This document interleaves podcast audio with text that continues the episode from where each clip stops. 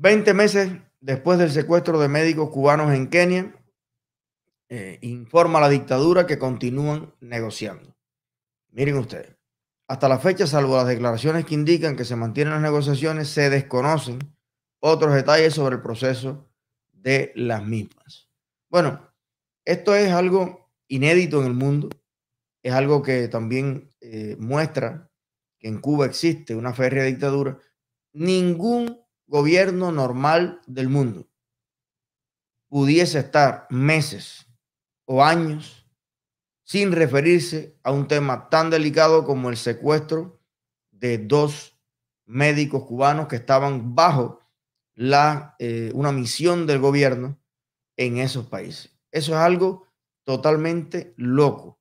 ¿Por qué? Porque cualquier otro gobierno en esa situación tuviese encima a todos los periodistas, a todos los canales, a toda la prensa, a los diputados de la oposición en el Parlamento, preguntando por los médicos, todo el tiempo haciendo campaña porque se resuelva la situación y hay que hacer algo. Pero bueno, como en Cuba no existe presión mediática, más allá de los periodistas valientes, independientes que pueden acceder a algo, sobre todo a la calle, porque no pueden ir a las instituciones, no pueden ir a ningún ministerio a, exigir ninguna información, pues la dictadura funciona al ritmo que ellos lo hacen todo, al ritmo que construyen una, una presa, hacen un edificio, tiran una zanja.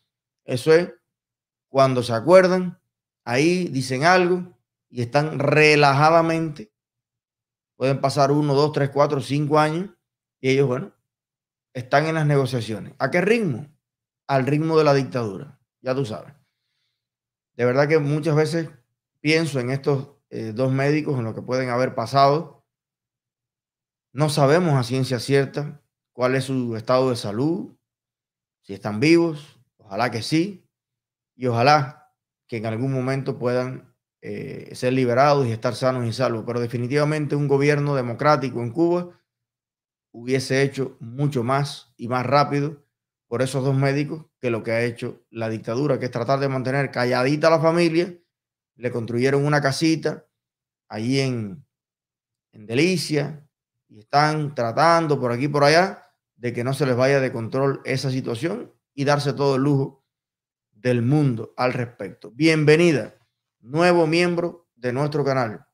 La señorita, ahora sí porque tiene foto, Yacida de Cárdenas. Bienvenida a la familia de nuestro canal. Gracias por tu apoyo.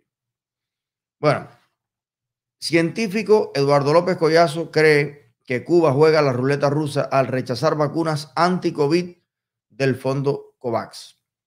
Amén de toda ideología, y no lo hubiese, y yo no lo hubiese aconsejado, dice este investigador cubano, director científico del Centro de Investigación Sanitaria del Hospital La Paz en Madrid. Se refiere, por supuesto, el doctor a esta decisión que ha tomado la dictadura de dejar a los cubanos fuera del plan de vacunación para toda Latinoamérica que existe en esta alianza internacional de científicos, de países, de potencias médicas, tecnológicas, que han aportado parte de los fondos de vacunas, de dinero, para que en cada uno de los países de América Latina existan poblaciones de alto riesgo, sobre todo que sean vacunadas en esta primera ola de vacunación y así mitigar el efecto del COVID-19 en el mundo entero. Cuba, hasta el momento, es el único país del mundo que ha rechazado este módulo de vacunas para eh, los cubanos y ha dicho que no, que ellos van a tirar con Soberana 1 y con Soberana 2 y con Soberana 3, dejando fuera eh, de la posibilidad de ser inmunizados con las vacunas que están ya brindando resultados exitosos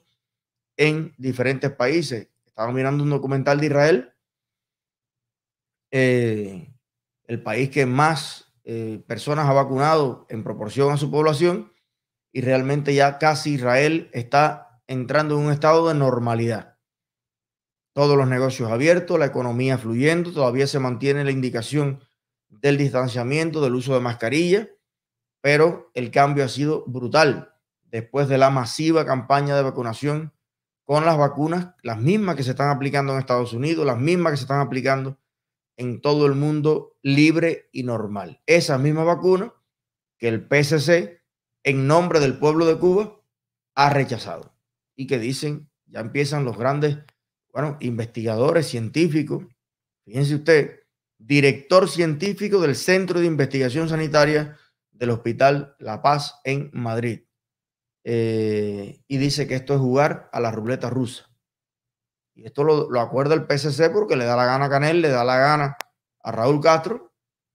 Ya saben cómo es ellos. Dicen, no los queremos, no los necesitamos. Bueno, claro, porque ellos sí están vacunados. Ha sido un escándalo en Perú, en otros países del mundo. Claro, porque la prensa está ahí. La prensa lo reporta todo que presidentes y, personas de la cúpula eh, política se han vacunado. Sin embargo, otras personas en el país más vulnerables no se han vacunado. Bueno, yo les puedo garantizar a ustedes que a estas alturas doy un dedo a que Raúl Castro y, Ramiro y todos los generales de la cúpula castrista están vacunados. Con la Fischer esta o la Pfizer la, o con las dos, ya se pusieron una, dos, tres, cuatro dosis y están a salvo. El que no está a salvo es el cubano de a pie y ya ha dicho el PCC que no acepta las vacunas americanas que están vacunando al mundo entero. Esto, esto es grave realmente. Y yo creo que la familia cubana debiera pronunciarse, la iglesia cubana, el Consejo de Iglesia, la Iglesia Católica, todo el mundo. La Iglesia Católica, de hecho, probablemente tenga la, membresía de, de fieles más adulta de Cuba. Te va a una misa los domingos y va a ver allí una iglesia. Muchas de ellas están casi vacías, pero los que van son realmente personas muy mayores. Entonces yo creo que un pronunciamiento al respecto vendría muy bien, porque ustedes recuerdan lo que yo les comenté hace más de un mes, cuando estábamos en el debate de las cartas pastorales, de los pronunciamientos de algunos eh, eh, curas católicos en Cuba, que yo dije, bueno, ojalá esto no quede aquí. Bueno, la verdad es que sí quedó ahí. Sí quedó ahí. Y es que es lo que le digo. Hay veces que hay personas en Cuba que le dan un yoyo, un yeyo, no sé cómo dicen por ahí. ¡Eh! Y tiran un escrito y tiran una... Y bueno, usted no va a volver a saber de ello durante mucho tiempo. Es como que, mira, ya yo, ya yo tiré eso para allá, ya eso se publicó en dos o tres medios y, y ya está. Esto, esto es una lucha de todos los días. Esto es una lucha de constancia. Esto es una carrera de resistencia. Y una vez que usted decide formar parte de los cubanos que queremos la libertad y la democracia de Cuba, sea usted artista, sea cura, sea pastor, sea zapatero, bueno, lo importante es seguir apoyando, seguir publicando, seguir empujando, seguir convenciendo, seguir convocando hasta que se caiga la dictadura.